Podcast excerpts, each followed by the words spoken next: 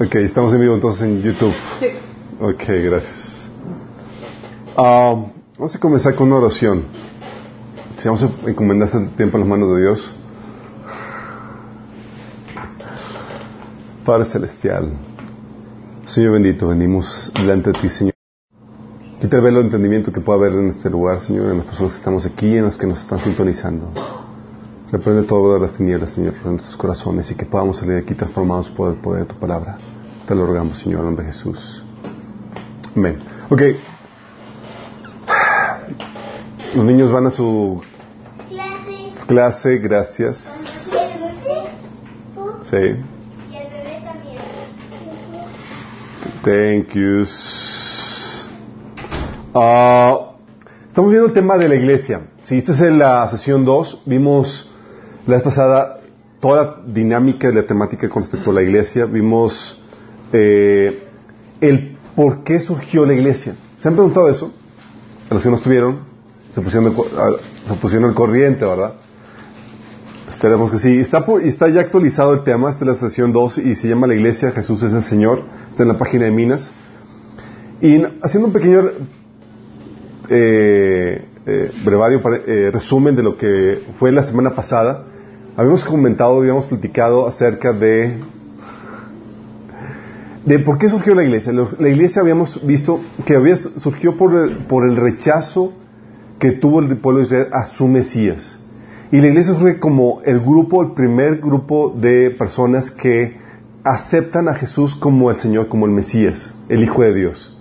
¿Sí? Israel lo rechaza, entonces dice Dios, ok, ustedes lo rechazan, hay Mesías para todo el que quiera y el que quiera aceptarlo, Él es el Mesías.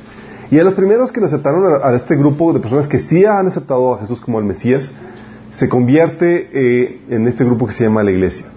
Entonces eso es lo que habíamos eh, comentado la vez pasada. Y por lo mismo, una de las cuestiones básicas que, que entendimos dentro de esta dinámica de la iglesia es que la profesión de fe de la iglesia es un aspecto básico, medular en lo que define qué es iglesia o quiénes son iglesia y quiénes no. ¿Por qué? Porque habíamos comentado que, eh, que la roca sobre la cual iba a estar fundamentada o fundada la iglesia era la creencia o el concepto de que Jesús es el Cristo, el Hijo de Dios. ¿Se acuerdan que habíamos visto esto la semana pasada? Mateo 16, del 15 al 18 habla acerca de eso. Por eso Jesús era muy contundente con respecto a eso. Decía que si no creen que yo, eh, si no creen que yo soy quien afirmo ser, morirán en sus pecados. Él les decía a sus oyentes en Juan 8:24. Y el Evangelio, para los que no están muy familiarizados con esto, el Evangelio anuncia las buenas nuevas de que exactamente Jesús es el Mesías, el Hijo de Dios, y la obra que hizo por nosotros en su función de Mesías, que murió por nuestros pecados y que resucitó de acuerdo a las Escrituras. De hecho, Pablo lo pone de esta forma en 1 Corintios 15, del 1 al 12. Fíjate lo que dice. Ahora bien, hermanos, quiero recordarles el Evangelio que les prediqué, el mismo que recibieron y en el cual se mantienen firmes.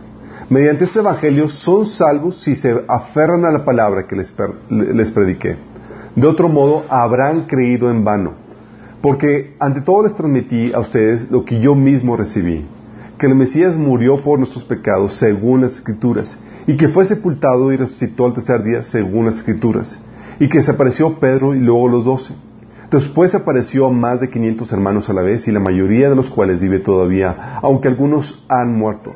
Luego apareció Jacob, más tarde a todos los apóstoles, y por último, como un nacido fuera de tiempo, se me apareció también a mí. Sí.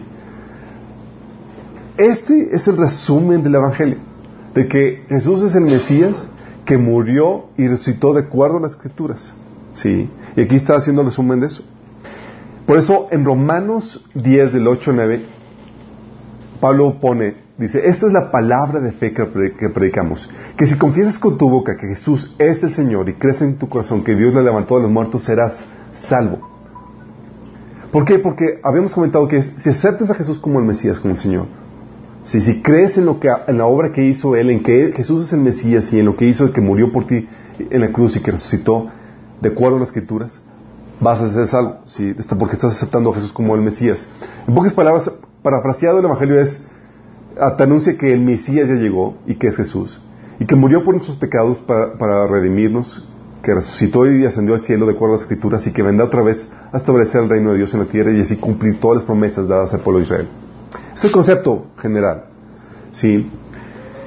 Y si te das cuenta, la identidad de Jesús es el punto central del Evangelio. ¿Sí? Ah, tan central es esto que habíamos dicho que es el fundamento de la iglesia. La iglesia se, basa o es el fundamento, tiene como fundamento en, en, que sabe quién es el Mesías, quién es el Señor, quién es Jesús. ¿Sí? Y es como, como el aceptar a Jesús como el Mesías, el Hijo de Dios, te transfiere, nada más imagínate, con solamente aceptar a Jesús como el Mesías, te transfiere del reino de las tinieblas al reino de Dios, que es... Eh, y esto es de esperarse, eh, y esto se, se, logra al aceptar la identidad de Jesús. ¿Quién es Jesús? Es el Mesías. Y si tú lo crees, tú pasas del reino de las tinieblas al reino de la luz. Y por lo mismo es de esperarse que la identidad de Jesús sea uno de los puntos más atacados por el enemigo. ¿Sí?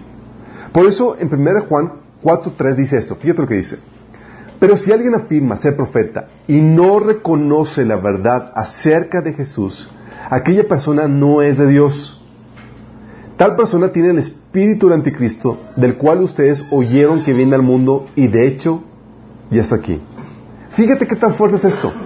Dice que si alguien afirma ser profeta y no reconoce la verdad acerca de Jesús, aquella persona no es de Dios y es del espíritu del anticristo. Tan medular es este aspecto de quién es Jesús, sí, la identidad revelada eh, acerca de Jesús, de que Él es el Mesías, que si tú no lo aceptas, que si tú no lo reconoces, no perteneces a Dios, sí. De hecho, te gobierna un espíritu del anticristo en ese sentido. Y por un lado, tenemos lo que dicen los hombres acerca de Jesús. ¿Sí? ¿Se acuerdan la pregunta de Jesús? ¿Y qué dicen los hombres que soy yo? Cuando Jesús le dijo a sus discípulos. Y empezaron a decir, unos dicen que eres Juan el Bautista, otros que dicen, eh, que dicen que eres Elías. Y así te vas a encontrar muchos casos. Hoy en día, la figura de Jesús, por el personaje que es, sigue siendo una de las personas más polémicas en cuanto a su identidad. Sí.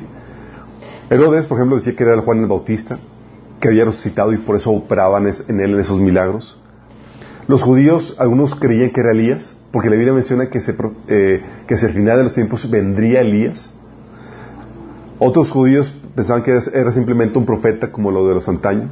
De hecho, los musulmanes creen que Jesús es un profeta más, sí, pero que el último profeta de Dios es, es Mahoma, sí. Para otros, como la nueva era, Jesús es un iluminado, un maestro que recibió la revelación y el entendimiento acerca de Dios eh, y de la, verdad y la distribuye, pero es uno de muchos iluminados que han aparecido en la historia. Para los testigos de Jehová, ¿saben qué dicen que, que es Jesús? Para los testigos de Jehová, Jesús no es más que un ángel encarnado que supone que es el arcángel Miguel o Gabriel, no me acuerdo uno de esos dos, que, es, que se encarnó y que, que se hizo y que es Jesús. ¿sí? Un ángel encarnado. Para los, eh, para los mormones, Jesús es un es uno de los hijos de, de, tantas mujeres que tuvo Dios, que tiene Dios, hermano de Satanás, ¿sí? Para los gnósticos, por ejemplo, el Mesías Jesús es un espíritu que nunca se hizo carne, porque en su creencia el espíritu y el cuerpo eh, son, el cuerpo es inherentemente malo, pecaminoso, y, no puede ser que algo tan santo y tan puro ocupara un cuerpo humano.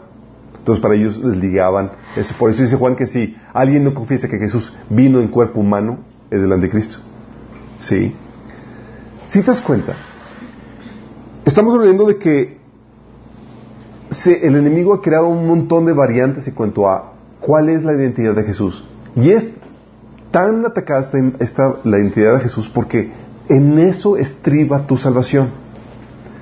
Jesús mismo lo dijo, acuérdense, que si no creen quien yo digo ser, morirán en sus pecados. Y la iglesia es la persona que ha aceptado a Jesús como quien realmente es, como el Mesías, el Salvador. Entonces tenemos lo que dice la gente y por otro lado está lo que dice Dios, que es el testimonio que hemos aceptado como iglesia. ¿Se acuerdan cuando Pedro lo, declaró? Dijo, creemos que tú eres el, el, Mesías, el Hijo de Dios. Y Jesús le dijo, no te le reveló carne ni sangre, sino mi Padre que está en los cielos. Porque se requiere una revelación espiritual para poder aceptar a Jesús como, como quien realmente es. De hecho, 1 Juan 5.10 dice, el que cree en el Hijo de Dios tiene el testimonio en sí mismo. El que no cree a Dios le ha hecho mentiroso porque no ha creído en el testimonio que Dios ha dado acerca de su Hijo. Imagínate, es tan fuerte que dice que si tú no crees en quién realmente es Jesús, no solamente eh, va en una creencia, sino que estás haciendo a Dios mentiroso. Sí, así de fuerte es esto. Por eso dice, eh, también dice Jesús en Juan 8, 17 al 18, dice, en la ley de ustedes está escrito que el testimonio de dos personas es válido. Yo soy testigo de mí mismo y el Padre que me envió también da testimonio acerca de mí. O sea, es Dios el Espíritu Dios el que testifica y habla a la gente. Y lo habla por medio de sus mensajeros y por medio de su iglesia acerca de quién es Jesús. Por eso, chicos, la iglesia resguarda y anuncia la verdadera identidad de Jesús. Así de fuerte es esto. Por eso en 1 Timoteo 3, 15 dice que la casa de Dios, que es la iglesia de Dios viviente, es columna y baluarte de la verdad. ¿Sí? Está leyendo un, un, blog acerca de una persona que, estaba poniendo que, de acuerdo a las investigaciones que hice acerca de, de, la historia de la iglesia y las investigaciones que hice acerca de los otros iluminados, yo concluí que Jesús no realmente es Dios y empezó a poner sus herejías ahí en, sí, sin saber lo que estaba diciendo. Y es algo que tenemos que entender que la iglesia habíamos visto que son los primeros que aceptan a Jesús como lo que realmente es el Mesías. Pero no solamente son los primeros que lo aceptan, son los que resguardan y anuncian esa verdad. La iglesia es baluarte de la identidad de Jesús. ¿Sí? Por eso hay una maldición a los que distorsionan el Evangelio y anuncian algo diferente. Dice en Gálatas 1 del 8 9, pero aun si alguno de nosotros, un ángel del cielo, les predica un evangelio distinto del que les hemos predicado, que caiga bajo maldición. Como ya le hemos dicho, aún lo repito, si alguien les anda predicando un evangelio distinto del que recibieron, que caiga bajo maldición. ¿Por qué? Porque si te predican algo diferente, o si crees algo diferente acerca de la identidad de Jesús, tú estás frito. Así de fuerte es esto. ¿Sí? Y la problemática hoy en día es que no sabemos lo que implica, lo que significa el que Jesús sea el Mesías, el Hijo de Dios. Se te ¿y qué, es eso del Mesías? ¿O qué se hace con el Hijo de Dios? Y tú te quedas, uh". Sí. Hoy en día, por el trasfondo y por, por eh, la historia, como ha avanzado y estamos algo retirados de, del, contexto original que se predicó el, mensaje, no tenemos conciencia de lo que realmente significa. De hecho, cuando decimos, oye, eh, Jesús es el Hijo de Dios, dice, ah, pues sí, pues todos somos hijos de Dios. Pues sí, ¿no? Digo, de hecho, la costumbre. Es, un término que hoy día se refiere a cualquier ser humano. El, cliché es que todos somos, hijos de Dios, aunque realmente bíblicamente no es así, todos somos creación de Dios, no, no todos somos hijos de Dios. ¿sí? Y cuando hablamos de que Jesús es el Hijo de Dios, ya cae en ese contexto, ah, pues sí, pues yo también, somos hijos de Dios. Digo, sí, chido, ¿no? Entonces ya pierde el verdadero significado de esto. Yo quiero que rescatarles o ayudarles a entender el verdadero significado de, de esta creencia, de esta profesión de fe, de la verdadera identidad de Jesús, porque de eso estriba eh, nuestra identidad como iglesia. Si no sabemos realmente quién es Jesús, si no entendemos que somos los que velan y protegen esa identidad de Jesús, no sabemos realmente nuestra función como iglesia. ¿Sí? ¿Qué se pide la Biblia con que Jesús es el Hijo de Dios? Sí. Déjame aclararte que el término de Hijo de Dios es un término que se refiere cuando Dios interviene directamente en la concepción o en la creación de, un ser. ¿sí? Eh, los ángeles, por ejemplo, se les llama hijo de- hijos de Dios porque fueron creados directamente por Dios, no por ningún intermediario, directamente. A Adán, por ejemplo, se le llamaba hijo de Dios porque Dios lo creó directamente. A nosotros se nos llama, ¿sabes cómo? Hijos de Adán, hijo- hijos del hombre, ¿sí? Porque somos producto de la unión entre un hombre y una mujer, ¿sí? Bueno, Jesús sale de eso, si todos los seres humanos excepto Adán, Adán son, eh, son hijos del hombre, ¿sí? son descendientes o son producto de la, unión de, un hombre y una mujer. En el caso de Jesús no es así. ¿Se acuerdan el pasaje de, de Lucas 1 del 34 35 donde se le presenta el ángel a María y le dice que iba a tener un hijo? Entonces María le dijo al ángel, ¿cómo será esto? Pues no conozco varón. Y eso de que no conozco varón se refiere a no he tenido relaciones sexuales. Sí. Respondiendo el ángel le dijo, el Espíritu Santo vendrá sobre ti y el poder del, Altísimo te cubrirá con su sombra. Dice, por lo cual, tanto el ser, también el santo ser que nacerá será llamado Hijo de Dios. ¿Por qué? Porque está Dios interviniendo directamente en la concepción y en la formación de este pequeño. Sí. Tiene la parte humana porque utilizó la simiente de la mujer. Por eso Jesús utilizaba también eh, el título del Hijo del Hombre. Tú ves en los evangelios y vas a encontrar que se refiere el Hijo del Hombre, el Hijo del Hombre. Pero también utiliza el Hijo de Dios, ¿sí? Que es la parte divina, es concebido por el Espíritu de Dios y por tanto es Hijo de Dios. ¿Sí? Su Padre no fue ningún ser humano, fue Dios mismo. Si vamos entendiendo la dinámica en ese sentido. Las implicaciones de esto son fuertes porque cuando hablamos de que Jesús es el Hijo de Dios, hablamos de que no acarrea la semilla de corrupción, es decir, la naturaleza pecaminosa que todos los seres humanos tienen. Él no tenía inclin- inclinación naturales a pecar, como todo ser humano. Todos tenemos esa naturaleza pecaminosa porque la heredamos de, de- de Adán. Bueno, él no la tenía. De hecho, la Biblia dice que él fue tentado en todo, pero sin pecado. No había pecado en él. Por tanto, ¿sabes cuáles son las implicaciones de que Jesús no tenía pecado? No podía morir. La paga del pecado es muerte. Y si él no pecado, no podía morir. Por eso Jesús decía, ese mandamiento recibe mi Padre, ¿sí? de que yo tengo autoridad para poner mi vida y volverla a tomar. Nadie me la quita. ¿sí? Si él no hubiera decidido entregar su vida, nadie se la hubiera podido to- otorgar. ¿sí? La por eso la- él no podía morir o la muerte no lo podría retener, porque él era sin pecado. Son implicaciones de ser hijo de Dios, chicos. ¿sí? Y esto fue confirmado en su resurrección. Dice Romanos 1 del 3 al 4, dice, la buena noticia trata de que su hijo, en su vida terrenal, él fue descendiente del rey David, quedó demostrado que era el Hijo de Dios cuando fue resucitado de los muertos mediante el poder del Espíritu Santo. Él es Jesucristo nuestro Señor. En otra versión dice, este Evangelio habla de, de su Hijo, que según la naturaleza humana era descendiente de David, pero que según su espíritu de santidad fue designado con poder Hijo de Dios por la resurrección. ¿Sabes qué está diciendo? Está hablando de que la resurrección es una muestra de que en él operaba el Espíritu de Santidad, no había pecado. ¿Por qué? Porque si Jesús hubiera tenido pecado, no hubiera resucitado, chicos. Simplemente. Merecía morir, porque la paga del pecado es muerte. Y el momento que resucitó quedó comprobado, sí, fue demostrado que era realmente hijo de Dios por el Espíritu de Santidad. Sí. Él es Jesucristo, nuestro Señor. Y el Hijo de Dios no solamente tiene esas implicaciones de que es Dios el que trae la, concepción y la creación, eh, la concepción de, de- de Jesús, no solamente trae la implicación de que Él es santo, de que no tiene la, la corrupción de la naturaleza pecaminosa en Él, sino que también trae como, revela la parte divina de que es Dios manifestado en carne. Sí.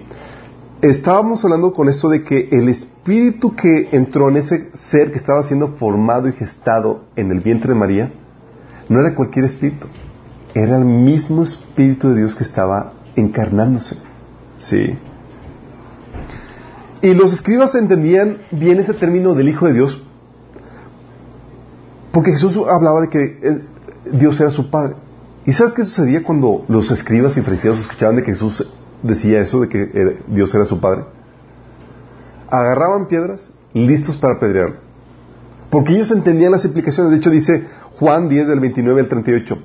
Jesús decía, yo y el Padre uno somos. Entonces los judíos volvieron a tomar piedras para apedrearle. Jesús le respondió, muchas buenas obras os he demostrado de mi Padre. ¿Por cuál de ellas me apedreáis? Le respondieron los judíos diciendo, por buena obra no te apedreamos, sino por blasfemia. Porque tú siendo hombre te haces Dios. Sí. Porque él decía que era hijo de Dios, porque él entendía las implicaciones. Ellos entendían. Vosotros decís, tú blasfemas porque dije, hijo de Dios soy. Si no hago las obras de mi Padre, no me creáis, mas si las hago, aunque no me creáis a mí, creed las obras, porque, para que creáis que, eh, conozcáis y creáis que el Padre está en mí y yo en el Padre. Fíjate, ellos querían apedrar a Jesús porque Él se decía Hijo de Dios, y ellos entendían en su mente, en su contexto, de que Él estaba semerando que Él era igual a Dios al decirse Hijo de Dios. ¿Sí? De hecho, en Mateo 26, 63 dice, en el juicio con los judíos, le, eh, le preguntaron, le, hicieron jurar, te conjuro por el Dios viviente, que nos diga si eres tú el Cristo, el Hijo de Dios. Y luego ante Poncio Pilato en el juicio, los judíos eh, le respondieron, nosotros tenemos una ley, y según nuestra ley, debe de morir porque se hizo a sí mismo Hijo de Dios. Imagínate. Jesús fue entregado a morir porque él decía ser Hijo de Dios. ¿Sí? Y es que los líderes judíos entendieron exactamente lo que Jesús quiso decir con esa frase Hijo de Dios. El ser Hijo de Dios significa ser de la misma naturaleza de Dios. El Hijo de Dios es parte de Dios. En clamar ser de la misma naturaleza de Dios, de hecho, era ser Dios mismo, siendo una blasfemia para los líderes judíos por lo, por lo que ellos demandaron la muerte de Jesús por esa misma relación que entendían. Y esa misma relación se confirma en la Biblia por autores, eh, los apóstoles. Por ejemplo, en Hebreos 1 del 2 al 3 dice que en los posteriores días Dios nos ha hablado por el Hijo, a quien constituyó heredero de todo y por quien asimismo hizo el universo, el cual siendo el resplandor de su gloria y la misma esencia, la misma eh, y la imagen de su misma sustancia. ¿Entendían bien eso? Por eso cuando decimos que Jesús fue crucificado por ser por declarar su divinidad, por ser hijo de Dios, estamos declarando bien. Jesús fue declarado, eh, Jesús fue entregado a morir porque él decía ser de la misma naturaleza, de la misma sustancia que Dios mismo. ¿Sí?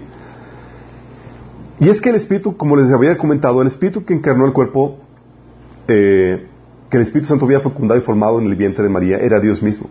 Juan 1, dice, en el principio era el verbo y el verbo era con Dios y el verbo era Dios. Fíjate, le está hablando que el verbo estaba con Dios y era Dios, y luego dice en el versículo 14, y aquel verbo fue hecho carne y habitó entre nosotros. Y vimos su gloria, gloria como la del unigénito del Padre lleno de gracia y de verdad. Diciendo que ese verbo que estaba con Dios y que es Dios, se hizo carne. ¿Sí? Es el testimonio que dan los apóstoles que conocieron a Jesús persona a persona. Y lo reitera Pablo cuando dice Filipenses en 2 del 5 al 7 que aunque Jesús era Dios, no consideró ser igual a Dios como algo al cual aferrarse. En cambio, renunció a sus privilegios divinos, adoptó la humilde posición de un esclavo y nació como ser humano cuando apareció en forma de hombre. 1 Timoteo eh, 3:16 dice, indiscutiblemente grande es el misterio de la piedad. Dios fue manifestado en carne justificado en espíritu, visto en los ángeles, predicado a los gentiles, creído en el mundo y recibido arriba en gloria.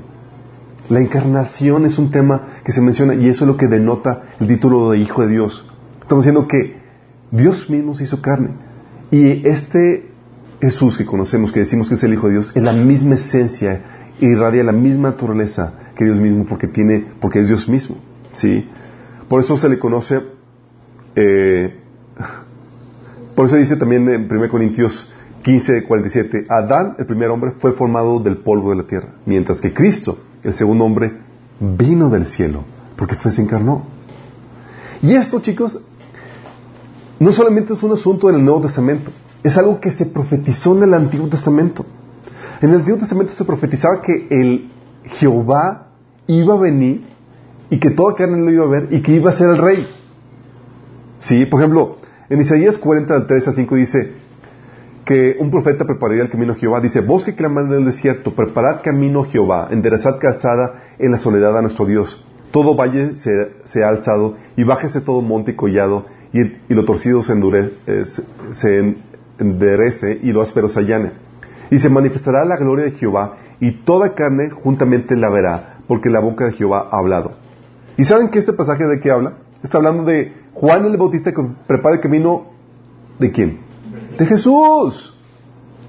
Estaba profetizando la encarnación de Jehová que iba a venir, ¿sí? También no solamente la, encarnación de Jehová, de que iba a venir, que un profeta lo iba, a preparar su camino, sino también se, se, profetizaba en el Antiguo Testamento que sería traspasado, que Jehová iba a ser traspasado, imagínense. Dice Zacarías 12:10, dice que, y derramaré sobre la casa de David, sobre los moradores de Jerusalén, espíritu de gracia y de oración, y mirarán a mí, a quien traspasaron, y llorarán como se llora por hijo unigénito, afligiéndose por él como quien se aflige por el primogénito. ¿Jehová traspasado? ¿Cómo puede ser eso? Sí, porque se encarnó y lo vimos en la persona de Jesús, quien fue traspasado al momento de la crucifixión. También se profetizaba en el Antiguo Testamento que este Mesías, eh, que Jehová sería el rey sobre la tierra. Dice, y Jehová será rey sobre toda la tierra. En aquel día Jehová será uno y uno su nombre. Zacarías 14, ¿Y sabes quién va a ser rey sobre toda la tierra? Jesús. Sí. También se profetizaba que habría necesidad de invocar el nombre de Jehová para ser salvo. Dice, y todo aquel que invoque el nombre de Jehová será salvo. ¿Y sabes el nombre de quién tenemos que invocar para ser salvo? El nombre de Jesús. Estaba profetizado en el Antiguo Testamento de que Dios mismo, Jehová, vendría y vino en la persona de Jesús. Y eso es lo que cuando decimos que Jesús es el Hijo de Dios, trae toda esa connotación. Estamos hablando y realzando la divinidad de Jesús. De que es Dios encarnado que refleja la imagen del Padre tal cual aquí en la tierra. Sí. Por eso vemos que en todo el Nuevo Testamento concuerda el comportamiento del testimonio de Jesús y de los apóstoles que dieron en el, Nuevo Testamento. ¿A qué me refiero? Sí. Tú ves en la Biblia que Jesús es declarado Dios e igual a Dios. Y hay un montón de pasajes, se los puse aquí en la, Es un tema que ya hemos platicado antes, cuando vimos el tema de Jesús, eh, quién es el tal Jesús. Como que ya les puse los, versículos para que lo puedan ver a detalle. En el Nuevo Testamento tú ves que los apóstoles y tanto Jesús declaran a Jesús como Dios e igual a Dios. También que la gente se postra ante él, ante Jesús, y él lo acepta. Sí, y la Biblia en el Antiguo Testamento menciona que no puedes demostrar ante ningún otro Dios, ante ningún otro más que ante Dios. ¿Se acuerdan incluso cómo los, eh, los amigos de Daniel, por no querer postrarse ante la imagen, fueron lanzados al, al, al horno de fuego? ¿Sí? Por este mismo detalle. Y Jesús aceptaba con toda claridad de que se postraran ante, ante Él. Y los apóstoles también lo hacían. También demandó para sí mismo un amor que solamente se le debe a Dios. Dios te ordenaba que ames a tu prójimo como qué? A ti mismo. Y a Dios por encima de ti.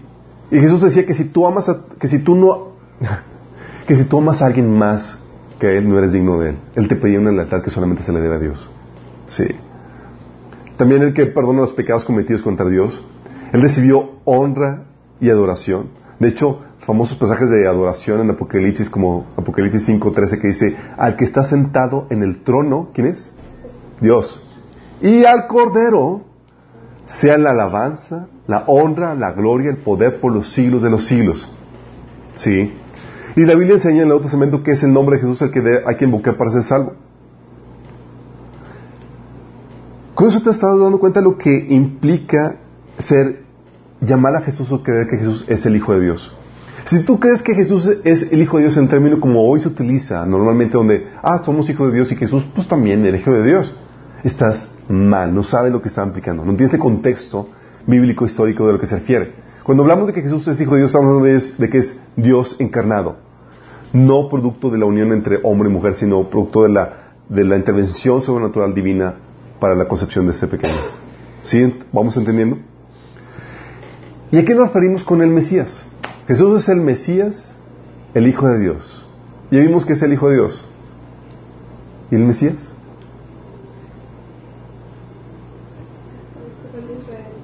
Sí. Algo que habíamos comentado la vez pasada. Sí. El Mesías era la persona era el rey que estaba esperando Israel, el salvador que estaba esperando el, el- el Israel.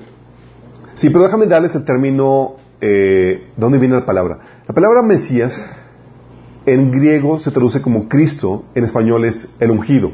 Sí. Y la traducción literal es el aquel a quien reposa el Espíritu de Dios. Sí. Y esto es importante porque quiero que entiendas que la Biblia me ense- enseña que cuando Dios hizo carne, se despojó de sus atributos de Dios. Y se limitó a ser un ser humano 100%, aunque Él era Dios. Él se despojó. Como se despojó de sus atributos divinos y vivió enteramente como hombre, Él vivió enteramente como hombre, pero déjame explicarles a la forma en que Adán vivió antes de la caída. Sí, por eso se le conoce a Jesús como el segundo Adán. Y como vivió a, la forma de, de un ser humano enteramente, o sea, Jesús no estuvo, cuando estuvo aquí en la tierra, usando sus poderes divinos y su omnisciencia y su omnipresencia, y no, no estuvo haciendo nada más que actuando como ser humano. Entonces, cuando hacía sus milagros, dependía de quién? Del Espíritu Santo. Por eso dependía del poder y la presencia del Espíritu Santo. Jesús decía en Mateo 12, 28 y Lucas 4 del 18 a 19 que, que Él hace los milagros por el Espíritu Santo. Y eso es lo que es la connotación del Mesías, ¿sí? Es aquel en quien reposa el Espíritu Santo.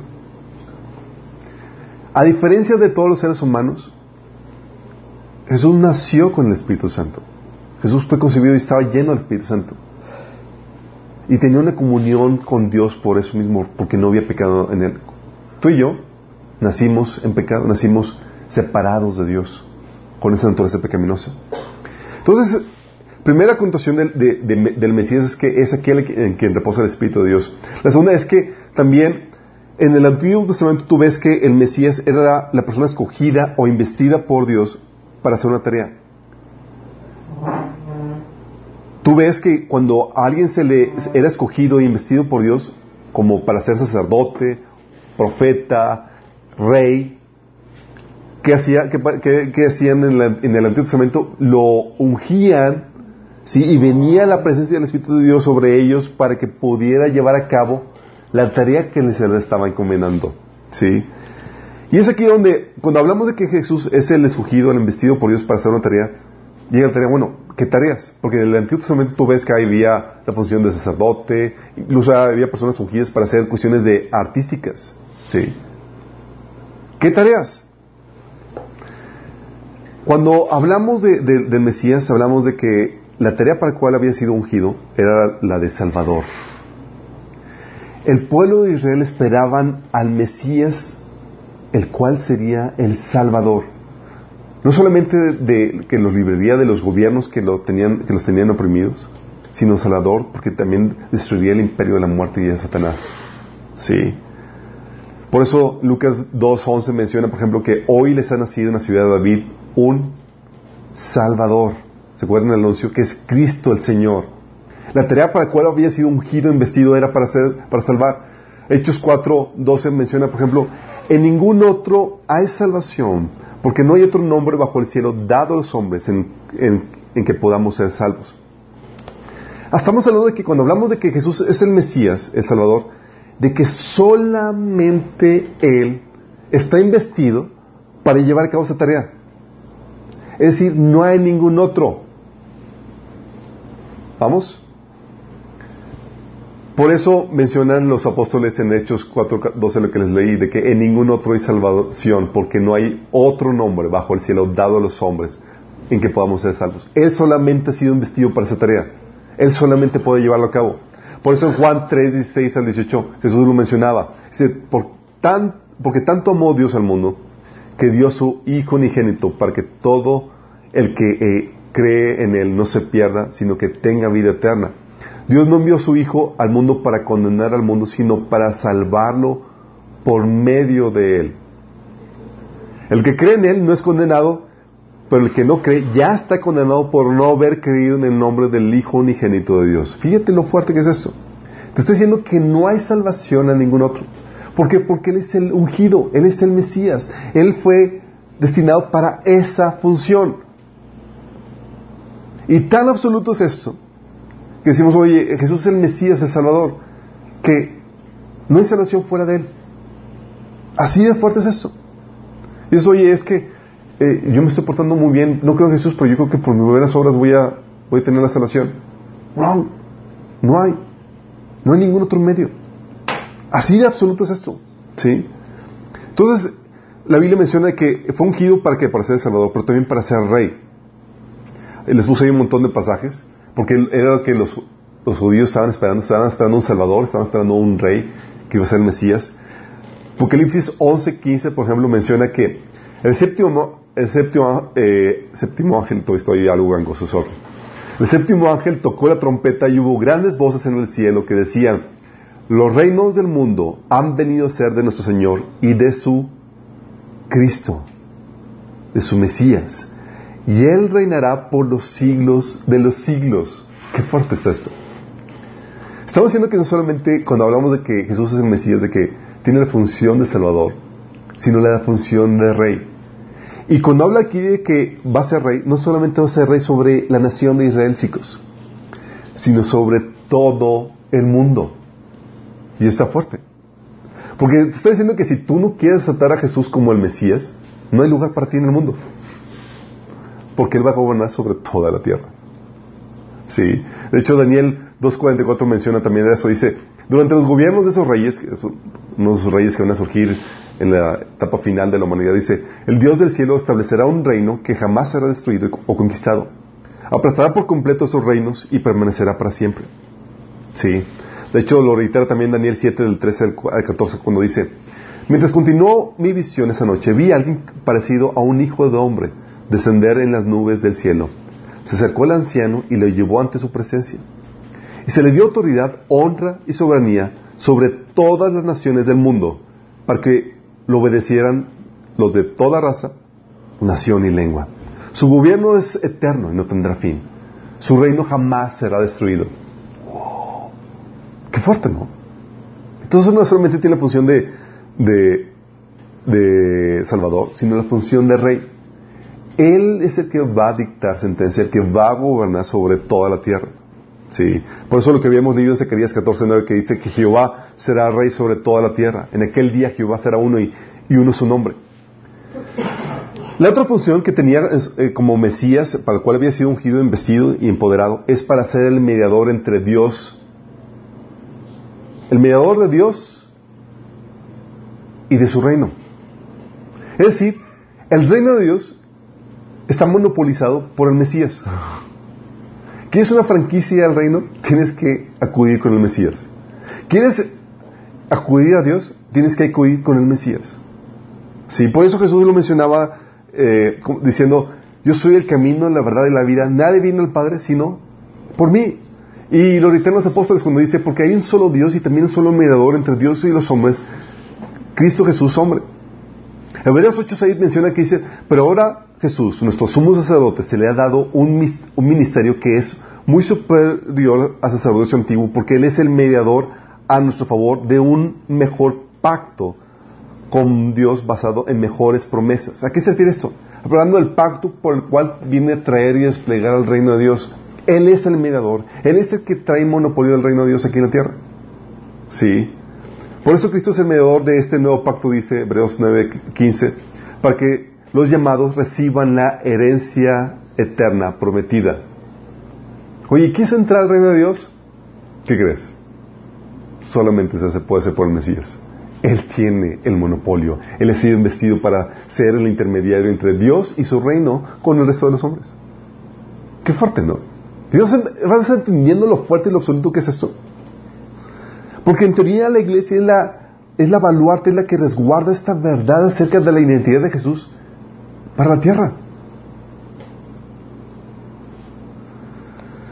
Y esa función de, mediador, chicos, tiene la función de sacerdote, de abogado, de juez. Y en la Biblia menciona que Jesús es sacerdote según la orden de Melquisedec. La Biblia menciona que, que si hemos pecado podemos ir ante el Padre y que Jesús va a interceder por nosotros como abogado. Y también como juez. Sí. Dice Juan 15, 5 del 22 al 23. Además el Padre no juzga a nadie sino que todo juicio lo ha delegado en el Hijo, para que todos honren al Hijo como honran al Padre. ¿Sí te das cuenta? Lo fuerte que es esto. Hablando que Dios no va a juzgar a nadie. Básicamente quien hace todo es Jesús, el Mesías. Él se va a encargar, encargar de establecer el reino, de poner orden. Él se va a encargar de salvar al mundo. ¿sí? Y Él se va a encargar de juzgar al mundo. Sí, de mediar todo esto. Ahora quiero que entiendan esto. Esta concepción del Mesías, del Hijo de Dios, chicos, es un término judío, que se entiende en una mente judía porque han sido enseñados así por todo el nuevo, por todo el Antiguo Testamento. Pero cuando el Evangelio sale del judaísmo para extenderse a los gentiles, a los no judíos, está la problemática cuando tú dices, oye, es que Jesús es el Cristo, el Mesías. Para ellos, ¿eh? Sí, como, algo así como tú y yo ahorita. Aunque somos iglesia y en teoría deberíamos saber, somos baluarte de la verdadera identidad de Jesús y anunciamos quién es, con todo lo que implica. Hoy en día le pregunto, oye, Cristo, ¿el Señor es el Cristo? Ah, sí. No saben lo que significa. Entonces, lo que hicieron los apóstoles, lo que hicieron los, los predicadores, sí, eh, como no, no resonaba el término de Cristo Mesías con ellos, se usó un término sinónimo para los gentiles. ¿Saben cuál es? El término de Señor.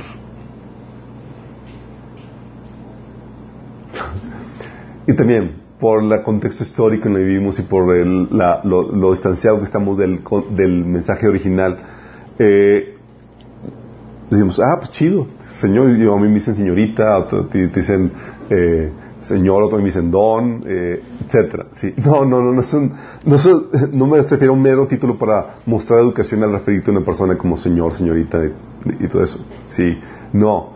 En los tiempos del Nuevo Testamento, la palabra Señor, que en griego es Kyrios o Curios, como lo quieran poner, significa y daba la connotación de Señor, de dueño, de amo, de divino, de quien a quien tiene la, autoridad suprema. Esa es la connotación que generaba. De hecho, esta palabra, Kyrios, lo usaban, ¿saben para quién? Para referirse al César. El César reclamaba ser el Señor porque él que tenía autoridad suprema en el imperio romano, y también porque no solamente tenía autoridad suprema, sino porque César se declaraba ser Dios. ¿Sí? Por eso los cristianos morían, chicos. Porque ellos rechazaban declarar al César Señor. Dicen, no, César no es Señor, Jesús es el Señor. Ah, ¿no lo quieres aceptar como Señor César? Sí. Esa es la connotación. De hecho, eh, lo usaban para referirse a César, lo usaban para referirse a sus dioses, porque tenía la connotación de autoridad suprema y de divinidad, ¿sí? Y los cristianos lo usaban para traducir la palabra, las citas del Antiguo Testamento que hablaban de Jehová. ¿Sabes cómo lo traducían el Nuevo Testamento? En vez de decir Jehová, todo aquel que invoque el nombre de Jehová será salvo, utilizaban la palabra Kyrios para referirse a Jehová. ¿sí? teniendo el contexto, el, léxico griego de ese entonces. Entonces, cuando la Biblia menciona que Jesús es el Señor, ¿sí?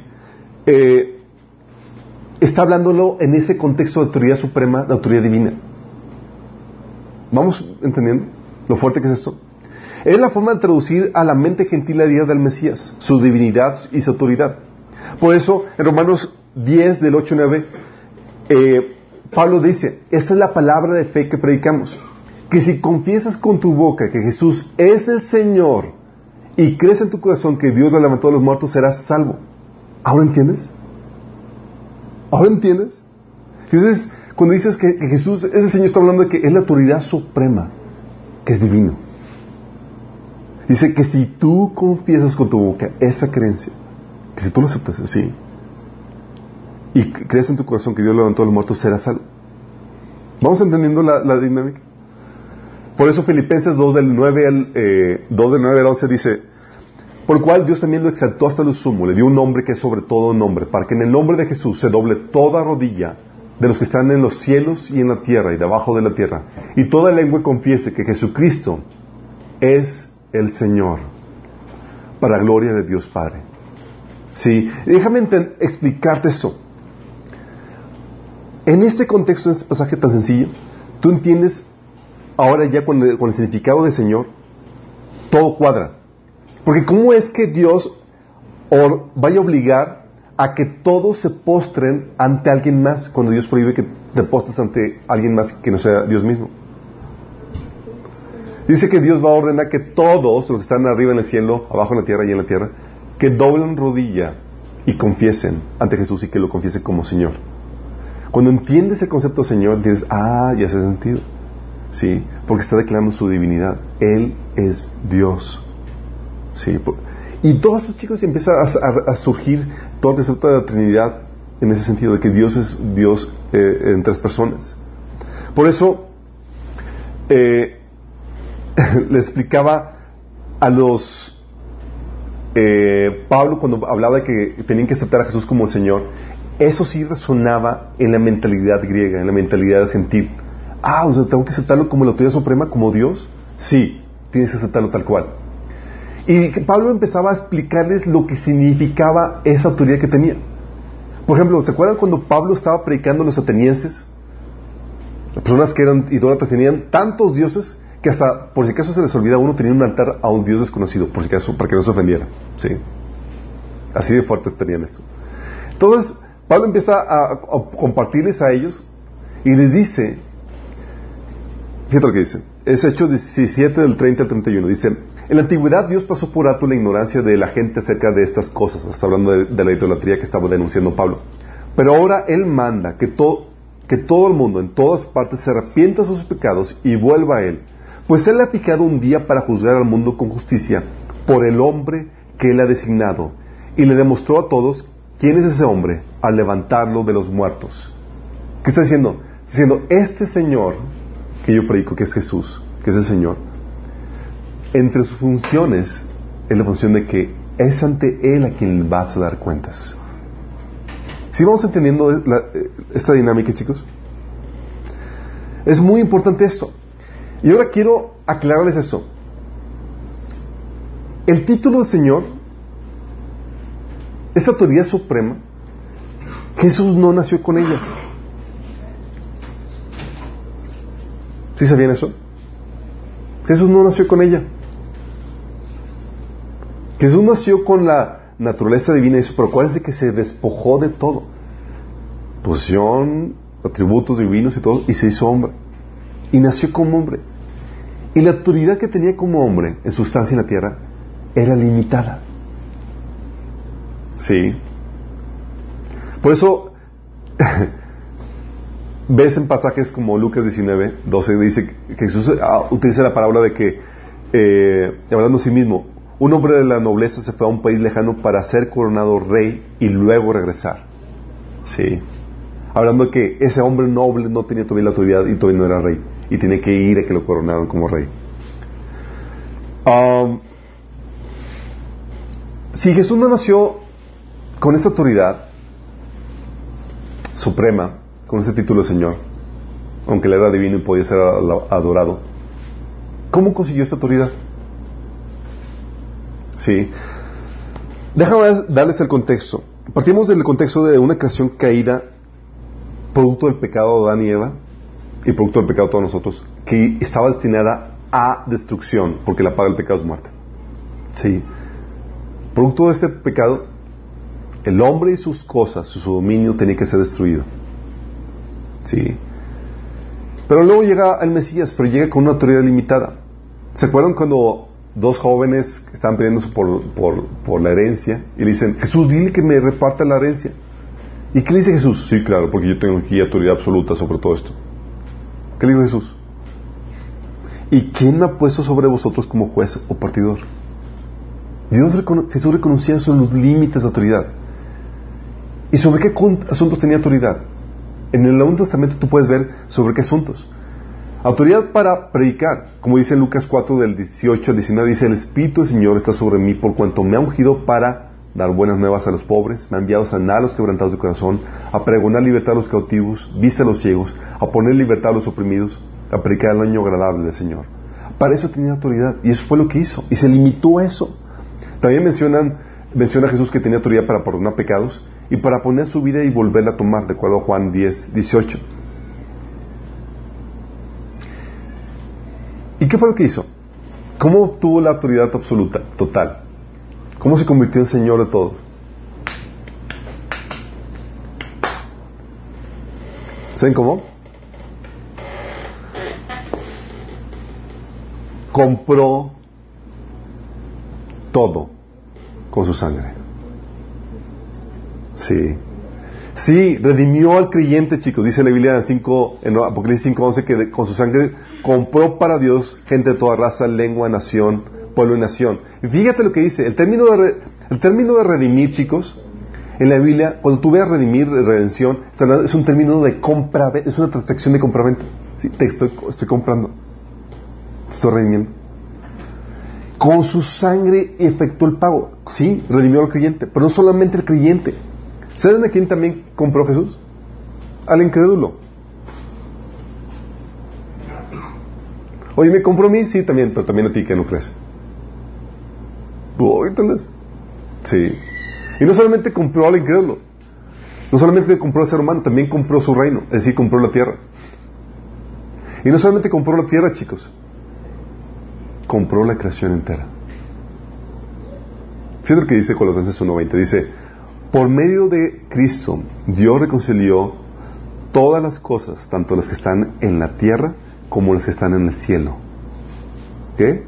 Todas las cosas. Haciendo paz mediante la sangre que derramó en la cruz. Y Dios el Padre, chicos, aceptó el precio.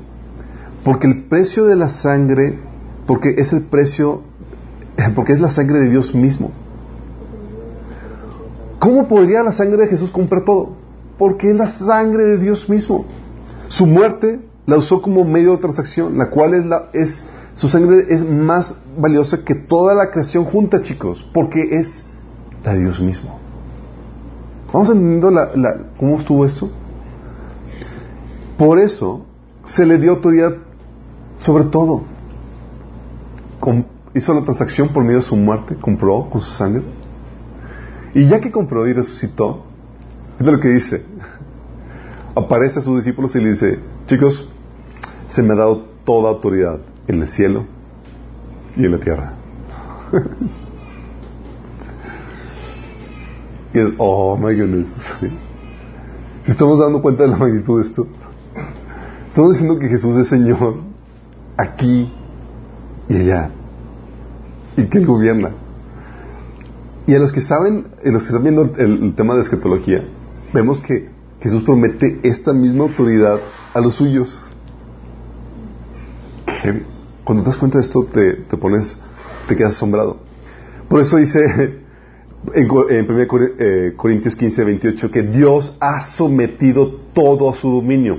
Al decir que todo ha quedado sometido a su dominio, es claro que no se incluye a Dios mismo, quien todo lo sometió a Cristo. ¿Sí? Cristo fue, Dios fue el, el que eh, hizo la operación, la transacción, ok, Señor, tu sangre, lo que te doy mi creación a ti que la estás comprando con tu sangre. Por eso, como se le dio autoridad sobre todo, chicos, ahora tiene sentido que ante Él se doble toda rodilla, como viene en Efesios 2 del 9 al 11. Dice, por lo cual Dios también le exaltó hasta lo sumo, le dio un nombre que es sobre todo nombre, para que en el nombre de Jesús se doble toda la rodilla de los que están en el, cielo y en la tierra, debajo de la tierra, y toda lengua confiese que Jesucristo es el Señor para la gloria de Dios Padre. Por eso, no solamente ante Él se va a doblar toda rodilla, por eso es Él el que juzgará a todo ser humano. Si sabes que tú no vas a ser juzgado por Dios el Padre? No, no, no, mi chavo.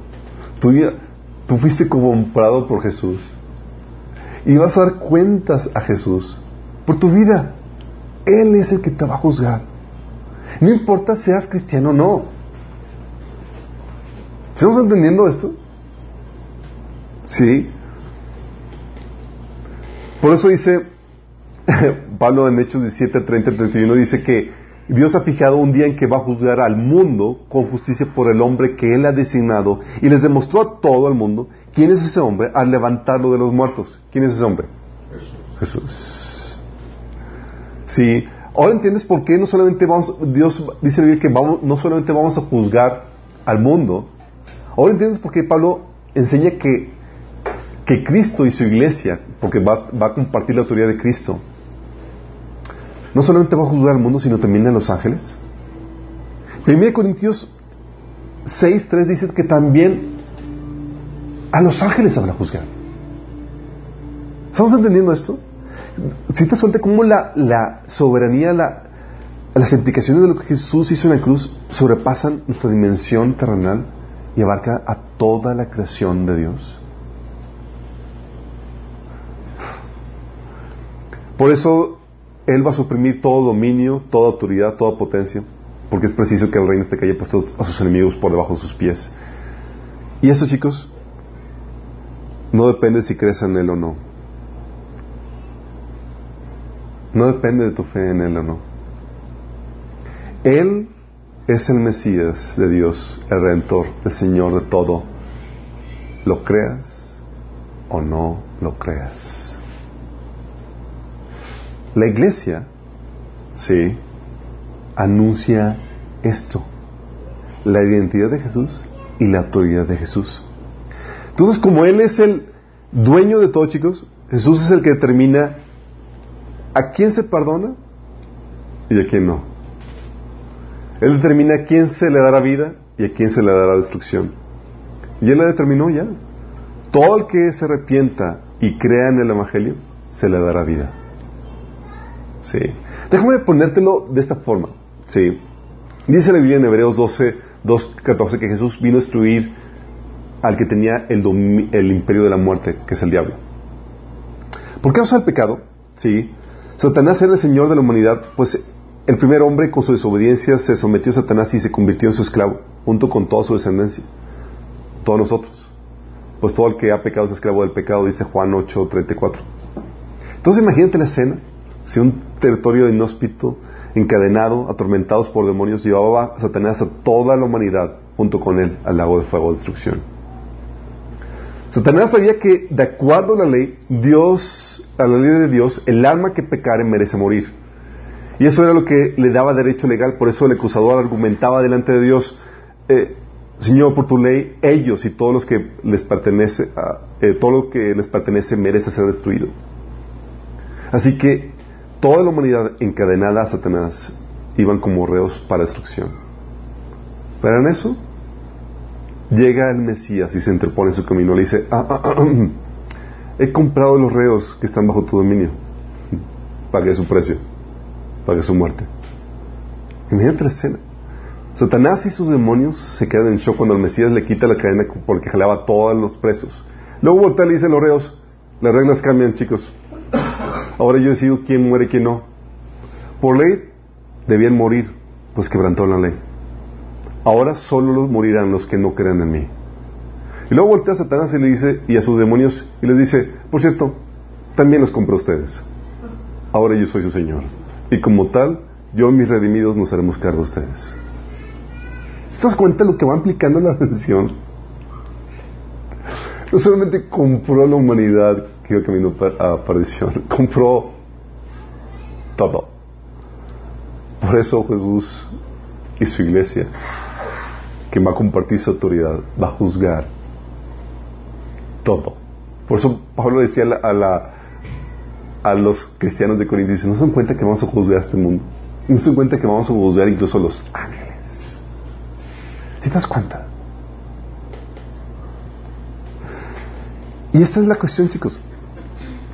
La verdadera iglesia acepta a Jesús como el Mesías, como el Hijo de Dios, como el Señor.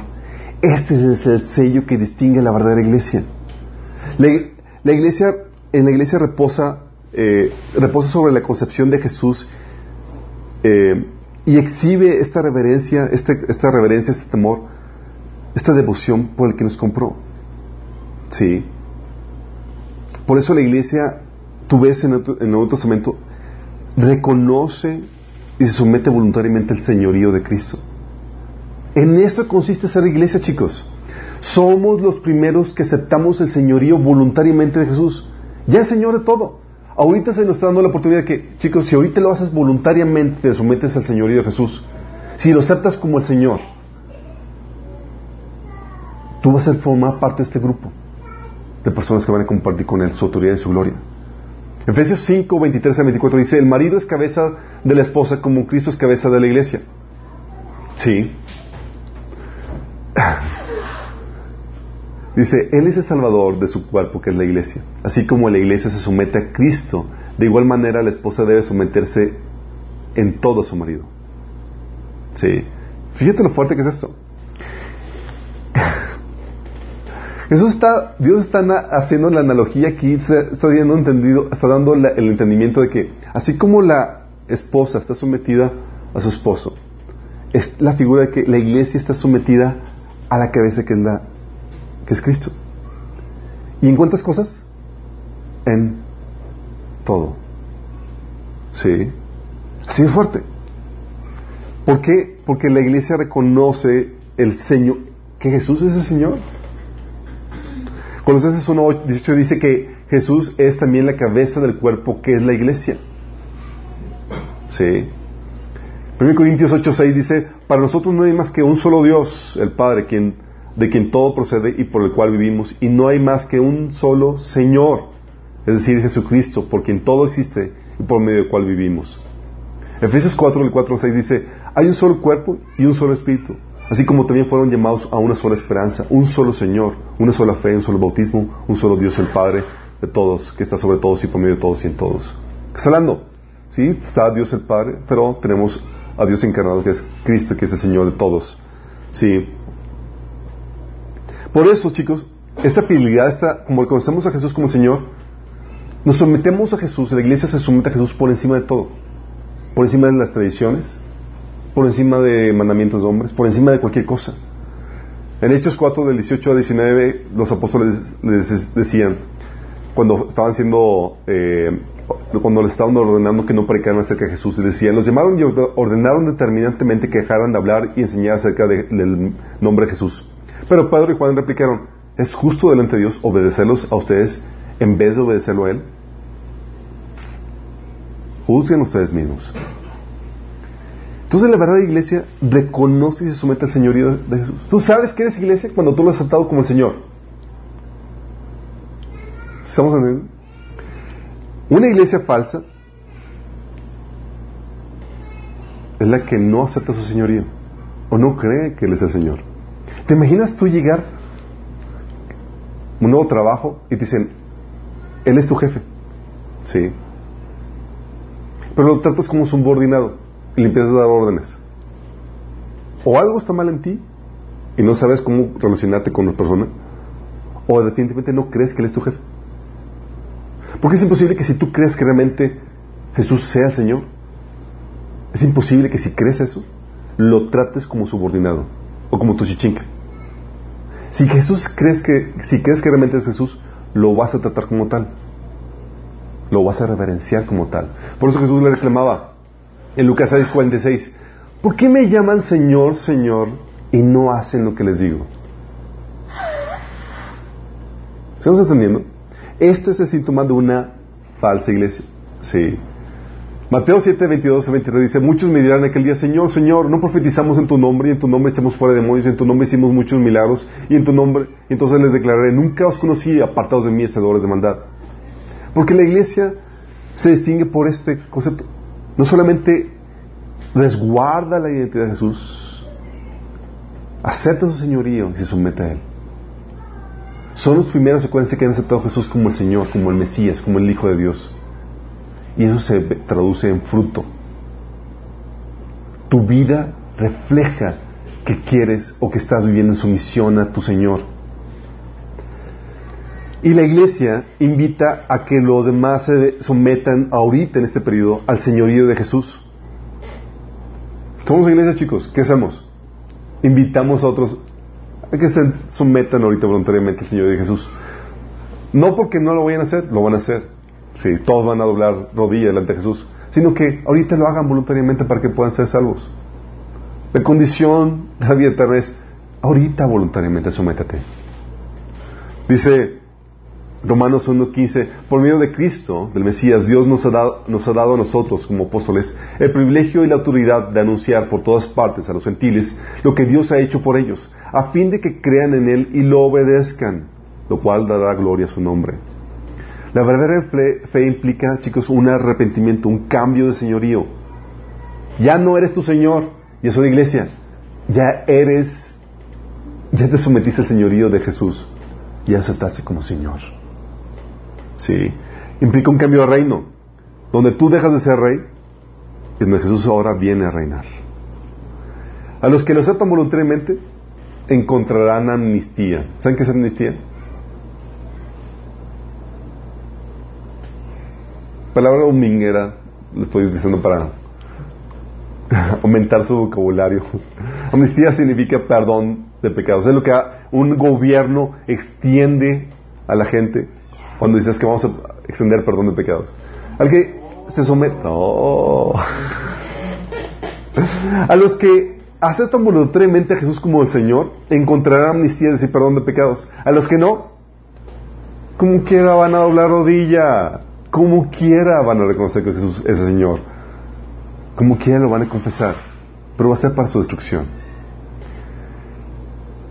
Entonces la iglesia invita a esto, es sométete a Jesús. Acéptalo realmente como tu Señor.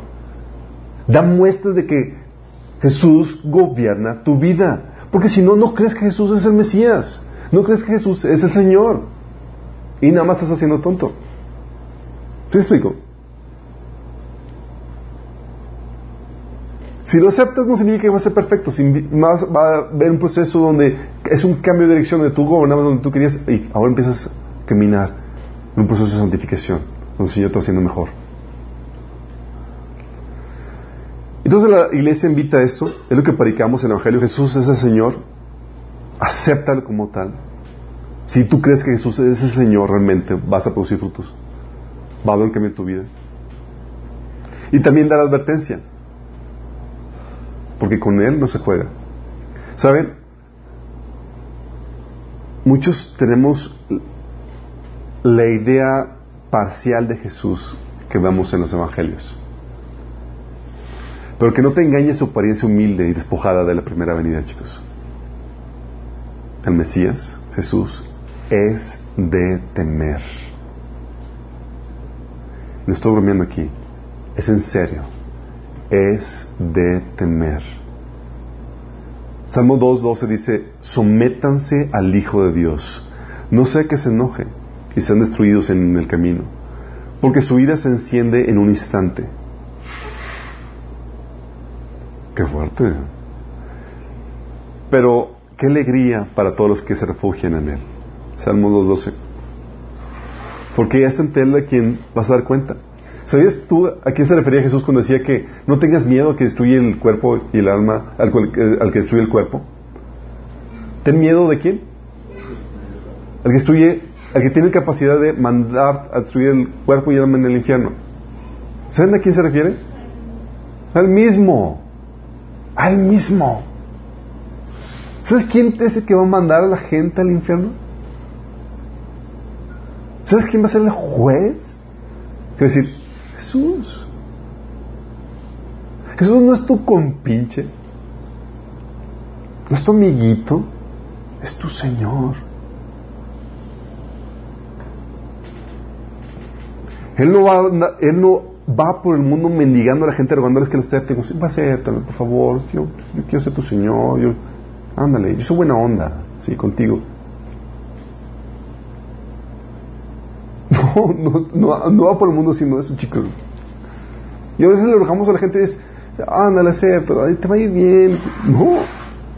Sino que Él por amor y misericordia anuncia porque es mal evangelio para que no sean destruidos. Sí.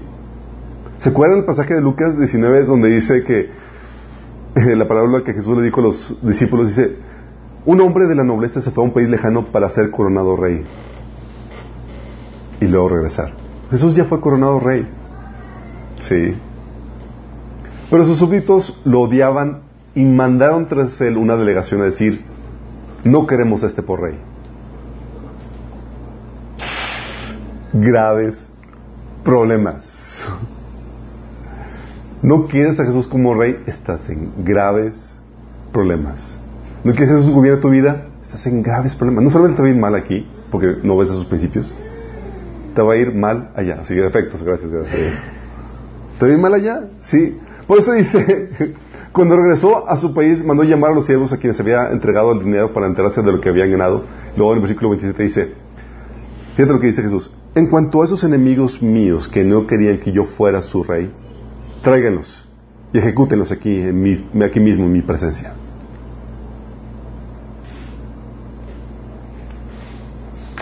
Y eso lo reitera en sus parábolas vez tras vez. Dice Jesús en otro episodio que cuando el Hijo del Hombre venga y establezca su reino, Él retirará de su reino todo el que peca y ese pecado. Y lo mandará al fuego que nunca se acaba. Y se reitera vez tras vez. Juan Bautista lo menciona, que él dice que tiene el... ¿Cómo se llama? Para cortar el, la hoz, trae la hoz y él va a juntar la, el trigo en su lugar y la paja la va. ¿Quién es él que va a hacer eso? Jesús. Con Jesús no juegas. Jesús, temor reverente. Sí. Y cuando alguien te invita a que aceptes a Jesús como tu Señor, a esto nos referimos. Si tú no lo aceptas, no hay problema. Damos la advertencia, serás destruido. No hay perdón pecados para ti. Habrá muerte eterna. Porque Él no va a dejar, Él va a determinar quién entra al reino y quién no. ¿Y qué crees? La tierra entera va a pertenecer a su reino.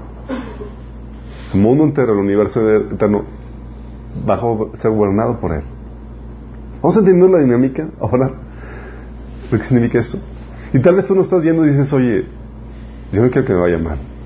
Sí, o tal vez pensabas que eras iglesia, pero vivías tú siendo como tu Señor, como tu Rey.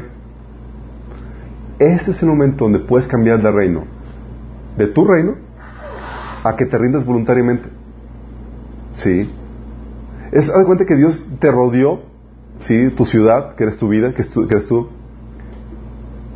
Y el Señor te dice, ríndete, y entrégate por las buenas.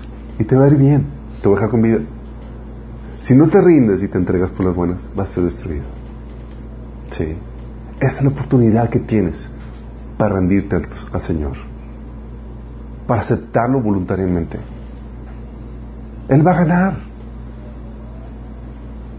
Tal vez tú has querido, has estado haciendo lo que tú quieres. ¿Va a indicar que vas a dejar lo que tú quieres? Sí, pero vas a salir con vida. Y te va a ir bien. Cuando pruebas su señorío dices, ¡Wow! ¡Qué genial! ¿Sí? Porque al final de cuentas, has vivido las malas decisiones que tomas en tu vida. Sí, bueno, el Señor te va a ayudar a corregir eso. ¿Sí? Lo hace por tu bien, te ama. Si quieres tomar esta decisión de aceptar a Jesús como el Mesías, el Hijo de Dios, el Señor, te voy a invitar a que hagas esta oración. Sí. Dice la Biblia que todo aquel que Invocar el nombre del Señor será salvo. Invocarle significa pedirle salvación. Es una oración de te pones a cuenta. Es una, oración de cedes tu reino, tu vida al Señor. Si quieres hacerlo, puedes decirle ahí estas palabras. Señor Jesús, el día de hoy me rindo a ti. Te pido que me perdones mis pecados, que me salves. Hoy te acepto como mi Señor mi Salvador, mi Mesías. Que te pido que vengas a reinar mi vida. Cámbiame y sálvame. Si hiciste esto, va a haber consecuencias. Una muestra del verdadero arrepentimiento, del verdadero cambio, señorío, es que uno, vas a empezar a leer la Biblia para saber qué dice tu Señor. Si no empiezas a leer la Biblia, no lo aceptaste como tu Señor. Sí, tú quieres hacer lo que tú quieres. Y vas a empezar a congregarte con aquellos que te van a estimular, ayudar a crecer en la fe. Entonces con esto concluimos. ¿Por qué es importante esto, chicos? Porque la iglesia es la que resguarda y anuncia la identidad y autoridad de Jesús, del Mesías. Somos el baluarte, la columna de la verdad en ese sentido. Y los que anunciamos al mundo entero de que se sometan al Señor, de que lo acepten. Sí, porque vamos al Señor como el único Salvador, donde fuera de Él no hay salvación. No las buenas obras. No podemos unirnos con nadie, no podemos unirnos con los musulmanes ni con Él, porque estamos, declaramos la autoridad y la supremacía de Jesús sobre todo y sobre todos. Sí. Adoramos al Mesías, pues reconocemos su divinidad. No damos culto a nadie más, no le robamos su gloria y no hacemos concesiones con otras religiones.